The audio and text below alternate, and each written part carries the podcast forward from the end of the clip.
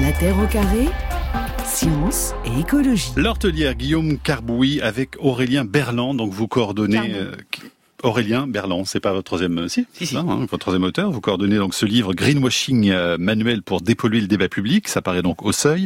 37 spécialistes, hein, donc on, on travaillait avec vous pour comprendre les impasses écologiques dans lesquelles se trouve notre société.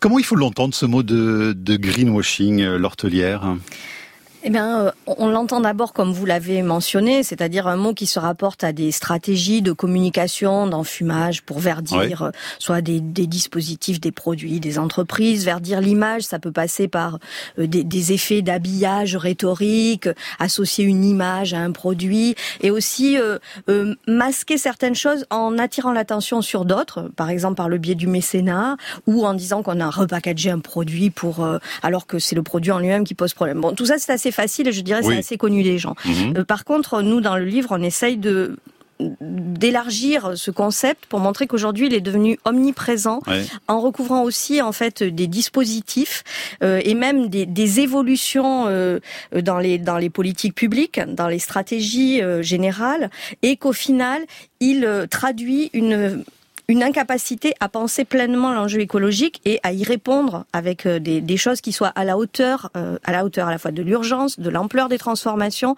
et du caractère systémique qu'elles doivent opérer. Donc en fait, pour nous, le greenwashing, c'est vraiment plus simplement un un petit problème sectoriel de communication. C'est un enjeu hein. fondamental ouais. et structurel de notre monde, de notre époque. Ouais. Et pour ça, il y a, il y a vraiment euh, euh, une obligation à ce que les citoyens et les citoyennes euh, comprennent de manière mieux armée en fait ce que ça peut recouvrir pour aujourd'hui et pour les années qui mmh. viennent. Guillaume Carbou, donc c'est vraiment un livre qui nous donne des, des lunettes hein, pour euh, voir le monde autrement. Et vous dites bien que le, le greenwashing, c'est finalement toutes les manières de mal penser l'écologie aujourd'hui. Hein. Ouais, c'est euh, un élément qui nous semble important pour comprendre ce que recouvre le greenwashing aujourd'hui. C'est-à-dire qu'il ne s'agit pas simplement de, de com, comme vous l'avez dit, il ne s'agit pas de tactique, euh, de d'acteurs qui seraient cyniques euh, uniquement, parce qu'il y en a aussi énormément, mmh. bien évidemment. Mais c'est aussi ce qu'on produit en toute sincérité lorsqu'on essaye de penser euh, la, la crise écologique dans notre société. Ce qu'on essaye d'expliquer, de, de, c'est que notre société, elle est en partie verrouillée par, des, par une culture, par un air du temps, par une manière de penser les problèmes. Par un vocabulaire aussi, hein, qu'on utilise également. tous les jours.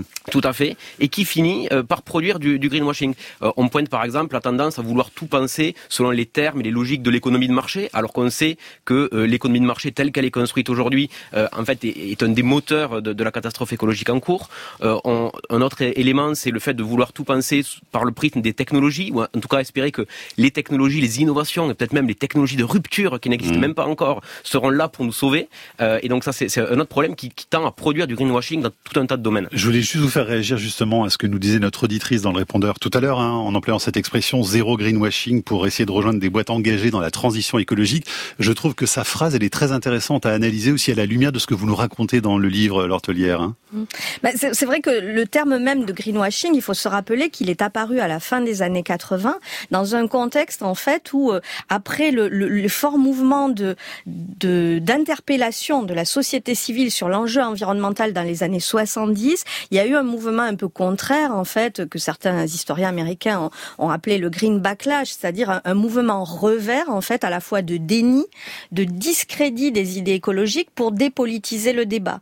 Et aussi de stratégie pour un certain nombre de, de grands groupes, de multinationales, euh, d'entreprises notamment euh, dans, dans, les énergies fossiles, etc., pour euh, verdir leur image. Et donc, ça a été un instrument pour euh, la société civile de renvoi en disant mais ce que vous faites là, ce n'est pas vraiment vous occuper de l'enjeu, c'est faire du greenwashing. Mmh. Donc aujourd'hui, assurer qu'on est zéro greenwashing, c'est déjà se positionner dans, dans mmh. cet effet Et ce de, terme de, de transition alors Alors le terme hein. de transition, justement, c'est un des termes aujourd'hui dont on peut se dire qu'il peut être à la fois effectivement euh, un terme permettant de, de, de, penser la transformation nécessaire de notre société, mais il a été tellement euh, récupéré qu'aujourd'hui il peut dire tout et n'importe quoi. C'est devenu à la fois le nouveau cadrage général des politiques publiques qui a remplacé le terme équivalent de développement durable tombé un peu à mmh. des études après avoir rempli la même fonction. C'est-à-dire ouais. le développement durable, c'était cette idée que on allait pouvoir faire un développement vertueux. Donc en gros cette idée qu'on allait pouvoir continuer à profiter du même confort, de la même du même mode de vie,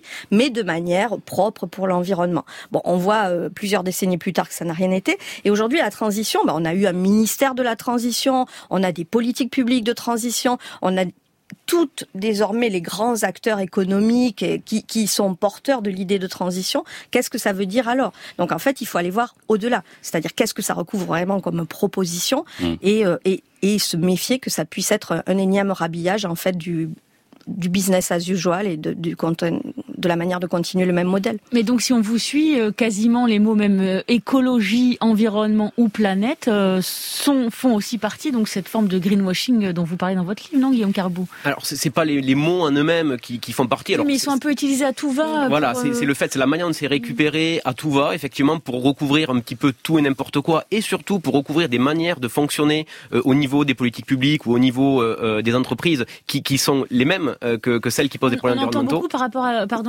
au monde de l'entreprise, la RSE, la responsabilité sociale et environnementale. Ça aussi, euh, tout, tout ce qui est mis en place en termes de RSE, c'est ce que vous euh, appelez greenwashing. Il n'y a pas de positif là-dedans quand même alors c'est compliqué. Les études qui, qui essayent de voir un petit peu les, les impacts positifs des pratiques qui recouvrent, euh, qui sont recouvertes par le terme de RSE, montrent généralement que qu'il n'y a pas grand chose hein, derrière. Mais en fait, c'est surtout il faut monter un, un, petit peu en généralité, essayer de comprendre pourquoi c'est difficile à l'intérieur des entreprises euh, d'avoir une responsabilité sociale, environnementale vraiment conséquente.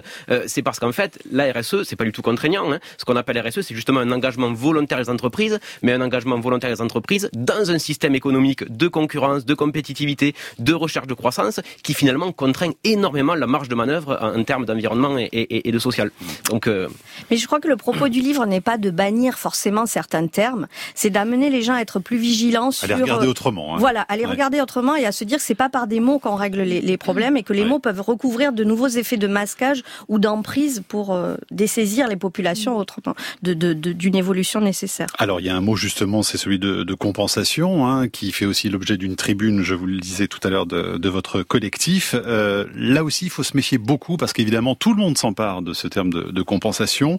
Euh, ça s'inscrit vraiment dans un terme qui fait beaucoup illusion aujourd'hui, Guillaume Carbo? Alors, pour le coup, euh, effectivement, dans, dans l'ouvrage, il ne s'agit pas de jeter le bébé avec l'eau du bain. Il y a des choses qui peuvent être des idées tout à fait intéressantes pour la transition écologique. Le terme de compensation, pour le coup, est beaucoup plus euh, compliqué. En tout cas, pose beaucoup plus de problèmes parce que, effectivement, il est en train de prendre une ampleur extraordinaire, même euh, de se démultiplier avec l'arrivée de la finance verte qui, le, qui va lui donner une force encore plus, encore plus grande. Et alors que la compensation pose tout un ensemble de problèmes, des problèmes d'efficacité, des problèmes de, de, de, mise en œuvre, parce que dans la, mise en œuvre telle qu'elle est faite aujourd'hui, on, va avoir des, des cas euh, classiques d'accaparement des terres, notamment lorsqu'on va vouloir aller euh, planter des arbres pour compenser, par exemple, les euh, vols des, des, des, compagnies aériennes. Mais on va planter les arbres chez des populations du sud et, parfois même les les les les, les évincer de leur de leur lieu d'habitation. Et ensuite, elle pose en fait surtout un problème théorique, philosophique, c'est-à-dire que l'idée qu'en plantant des arbres, on compenserait les pollutions, c'est une vue de l'esprit.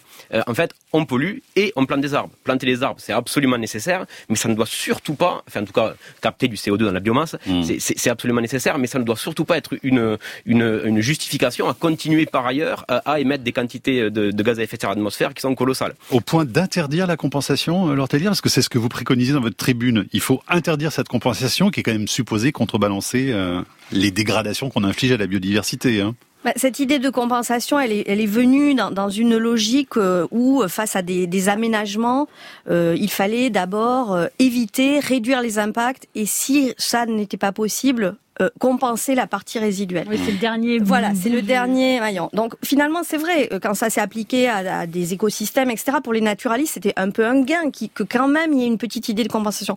Aujourd'hui, la logique s'inverse.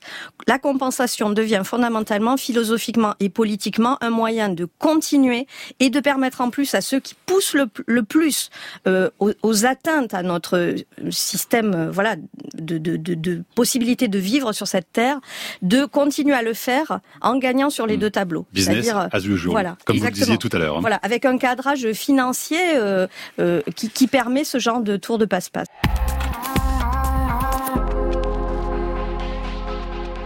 Greenwashing, un manuel pour dépolluer le débat public au seuil avec deux de ses auteurs, euh, Guillaume Carbou et L'Hortelière. Est-ce que L'Hortelière, ce serait pas quand même un, un ouvrage de rabat-joie qui ont décidé de briser toutes nos illusions et tous les leviers qu'on avait envisagés pour aussi euh, participer à la transition écologique, pour employer le terme qu'on a critiqué tout à l'heure Non, mais il faut dépasser ce, ce, cette espèce de tarte à la crème de dire il faut être positif, il faut pas être négatif ou il faut. Euh, c'est c'est pas ça la question. En fait, je crois qu'il faut être lucide face aux enjeux. Il faut être informé. Il faut justement euh, démonter les faux effets d'enfumage, de fausses compréhensions, pour ensuite se situer face à ça. Et se situer, ça veut dire effectivement essayer de d'agir. Donc nous, pour nous, c'est un livre qui doit contribuer à essayer de, de mmh. mobiliser les gens, de, de donner euh, finalement une capacité démocratique. C'est le but de, de de, cet ouvrage. Mais c'est assez vertigineux hein, parce que vous passez tout en revue hein, finalement de l'éco-citoyen. Alors les sous-titres sont très drôles d'ailleurs dans le livre. Éco-citoyen, changer les individus sans repenser la société. Bon d'accord. Nucléaire, un avenir à la fois plus chaud et plus radioactif. Neutralité carbone quand la baignoire déborde. Le plus simple n'est-il pas de fermer le robinet? Prise de conscience, une incantation au service des pollueurs ou encore ville durable. Les métropoles peuvent-elles verdir autre chose que leur façade, Guillaume Carbeau Donc ça, vous passez tout en revue finalement. Hein. Oui. Et on voit qu'il y a des pièges partout.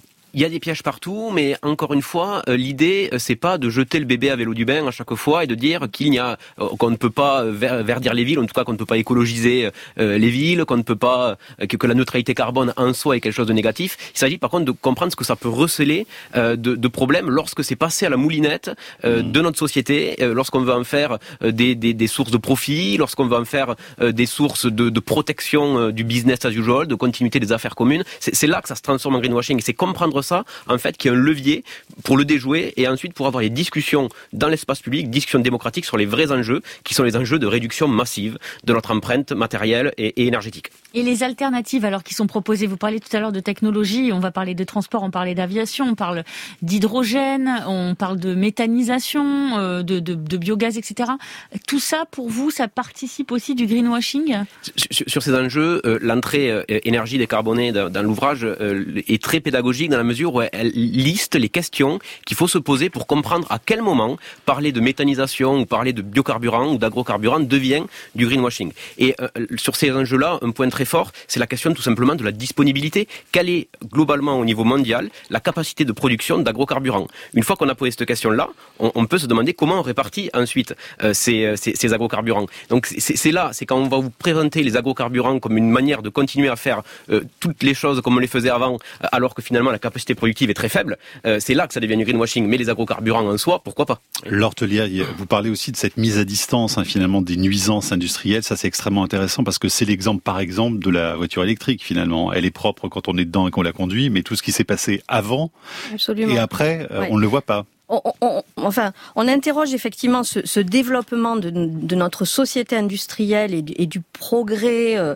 dans, voilà, dans, dans le, le, le, confort matériel de notre société, euh, euh historiquement comme une, une finalement qui s'est accompagnée historiquement de la tendance à masquer son revers, c'est-à-dire mhm. aussi ces dégâts, des dégâts qui sont à la fois environnementaux et sociaux. C'est pas d'aujourd'hui, c'est dès le 19e siècle que c'était pas les beaux quartiers qui étaient sous les vents des, des fumées industrielles. Bon, et aujourd'hui, avec entre la, la mondialisation, euh, la dite dématérialisation de nos sociétés, le, le, le, passage au tout numérique, les énergies qui, dans leur euh, la transformation qui va s'opérer, vont avoir besoin d'un de, d'un déploiement en, en, en, quantité de minéraux, par exemple, très mhm. importante. Tout ça conduit à euh, un nouveau masquage en fait de, de, ces impacts, et notamment dans les pays du Sud, par rapport à la question de l'extractivisme, des mines géantes qui se qui se construisent là-bas et qui sont l'envers effectivement de notre de notre système et même éventuellement de son écologisation. Donc là, il y a vraiment quelque chose qu'il faut réaliser. Et c'est pareil par rapport à ce que vous dites tout à l'heure. On n'est pas là pour euh, tout tout démonter comme s'il n'y avait aucune solution, mais pour bien montrer euh, que euh, ce qui est solution dans un cas peut très vite devenir fausse promesse. Oui, mais on devient fou, excusez-moi, mais du coup, on, enfin, je dis on, les citoyens, d'un coup, on se dit ah bah là, ça peut être une solution, mais là, en fait, pas du tout. Il y a un moment, on, on sait plus du tout quoi faire, ni quoi penser, ni. C'est d'ailleurs la critique qu'on peut faire au, livre, hein, c'est qu'effectivement, il n'y a pas de conclusion vraiment au livre, et qu'on est très perturbé au fond parce qu'il y a tout un tas de, de promesses qui ne sont pas des promesses et qui perturbent aussi le lecteur. Et ça, ça manque un petit peu, je trouve, dans l'ouvrage finalement. Alors peut-être qu'en fait, on peut lire l'introduction comme une conclusion. On avait d'ailleurs pensé à, à, la, à à, la mettre en, en postface. Et peut-être que le, beaucoup de lecteurs trouveront la conclusion plus claire et, plus englobante après avoir lu un ensemble d'entrées. après, comme, on l'a dit, la, question, encore une fois, c'est pas de, refuser la complexité. Oui, le, sujet est extrêmement complexe, extrêmement intriqué, avec des verrouillages structurels massifs. Et en fait, il faut s'y affronter. Si on veut, il faut s'y affronter. Il faut s'y affronter dans le débat public. ne, pas effectivement se laisser aller à de simples incantations positives, mais dire voilà, les choses sont complexes. Discutons-les, parlons des, des vrais problèmes. Et je le répète, le seul et unique vrai problème, c'est la question de notre empreinte matérielle, notre usage de la matière et l'énergie qui doit décroître massivement. Voilà. Ça. Et, la question, c'est comment on fait ça Est-ce que ça fait du coup de votre livre, euh, L'Hortelière, un livre quelque part politique finalement euh, Alors sans parler euh, trop politique, on est en pleine campagne. Mais... mais bien sûr, nous, notre collectif s'appelle l'atelier d'écologie politique, alors qu'on n'est que des chercheurs et des chercheuses, des scientifiques, et qui ne renonçons pas à notre, comment dire, à la, la, rigueur méthodologique de notre en gros, c'est quelque chose d'anticapitaliste, si je dois le formuler comme ça, d'anti-système capitaliste aujourd'hui? Le système capitaliste euh, porteur d'une croissance infinie dans, notre monde et d'une manière de marchandiser toujours plus loin euh, finalement l'environnement le, qui nous sert de substrat, effectivement, dans cette logique-là, est absolument intenable. Ça, c'est une réalité certaine. Bon, après, l'anticapitalisme est aussi porteur d'un imaginaire, d'un certain imaginaire. Donc, il faut adapter les choses à aujourd'hui et comprendre qu'il y a aussi des enjeux techniques, sociaux, enfin euh, des enjeux sociaux, culturels, et ne pas réduire ça à un nouveau slogan anticapitalisme. C'est pas ça la question. Mais effectivement, cette espèce de, de course infinie euh, de rebond infini n'est pas tenable pour un monde soutenable. Et ça, c'est très très clair. Nous, on, assume de le dire. Guillaume Carbou, qu'est-ce que vous dites à l'éco-citoyen qui fait l'objet d'une entrée d'ailleurs hein, dans, ce livre et qui pourrait aussi se sentir euh, un petit peu euh, perturbé au fond par, par ce discours et cette critique euh, l'éco-citoyen, qu'est-ce que je dis à l'éco-citoyen D'abord qu'il est effectivement très utile euh, de, de penser à, ces pratiques, d'être réflexif sur ces pratiques, de comprendre dans, de quelle, dans quelle forme on est emporté dans un domaine, dans, une, dans des modes de vie qui sont pas soutenables. Donc là, c'est très bien.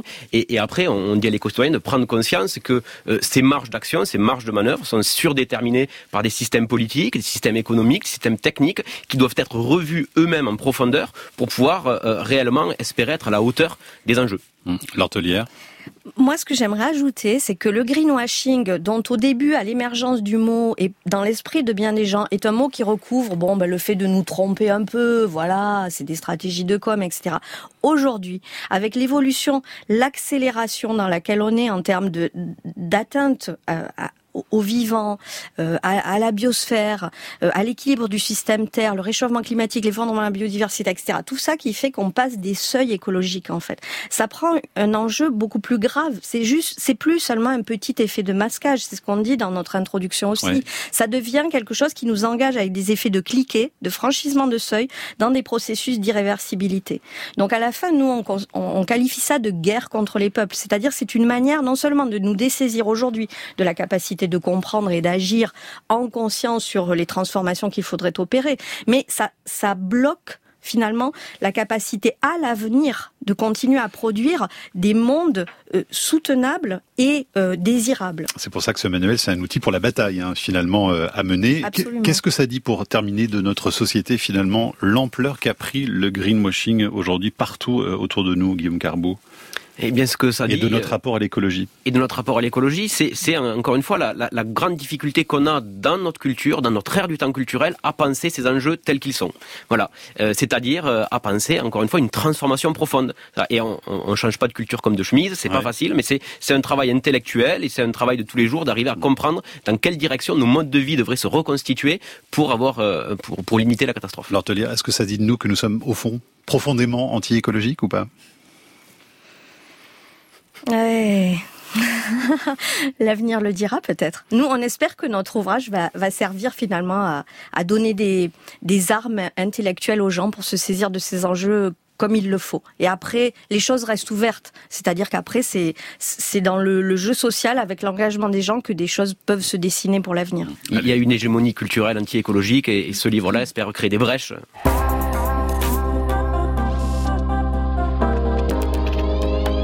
Réaction de nos invités. Hein. Guillaume Carbou, l'hortelière, ça vous dit ou pas Un peu d'écureuil, un peu de python Vous avez vu concerné, Guillaume Carbou Pourquoi pas? Non, non, non, c'est le terme espèce invasive et, et, tout ce qui va avec la colonisation autour, qui est une manière bien particulière d'éclairer les fonctionnements écosystémiques. Et ça, pareil, c'est pour vous, ça pourrait faire partie, l'hortelière, du, du greenwashing, quelque part, de, de bah même de mauvaises herbes? Ouais, dans, le livre, on, pointe des, raisonnements qui deviennent parfois communs et qui sont en fait une, manière de, mal penser euh, la, question de, la responsabilité sur les, dégâts écologiques. Et par exemple, on a une entrée nature humaine euh, qui est un peu intrigante euh, et que peut-être on n'imaginait pas dans ce genre de livre, mais qui, pointe le fait de si on pense que c'est l'humain depuis de toute éternité qui est fait pour détruire la planète, c'est aussi une manière de, de mal comprendre ce qui se passe aujourd'hui et les forces en présence. Ouais, en tout cas, ce qui est intéressant, c'est de montrer tous les mécanismes de manipulation mentale, parce que c'est ça aussi hein, qui est euh, au cœur de votre livre. Comment est-ce qu'on arrive finalement à, faire adhérer les gens c'est la fabrique du consentement finalement tout ça. Hein qui est pas forcément euh, mené par une entité consciente de, manipulation, mais il y a des effets de répétition et des effets de matraquage qui participent à brouiller en fait la réflexion. Et, vous demandiez tout à l'heure si les mots, même écologie, environnement, ne participaient pas du greenwashing. Si à être répétés à tout bout de champ et sans définition claire, euh, effectivement, ils participent à brouiller la réflexion sur les enjeux. Ce sont des étiquettes euh, aussi, l'hortelière. Oui, oui, oui, c'est sûr. Et donc on va les décoller avec votre manuel, c'est ça l'idée?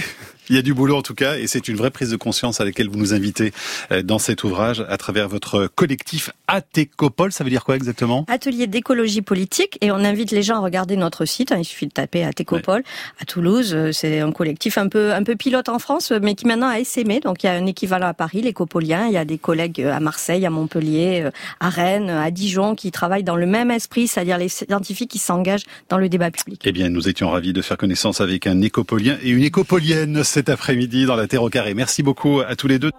La Terre au carré est un podcast France Inter.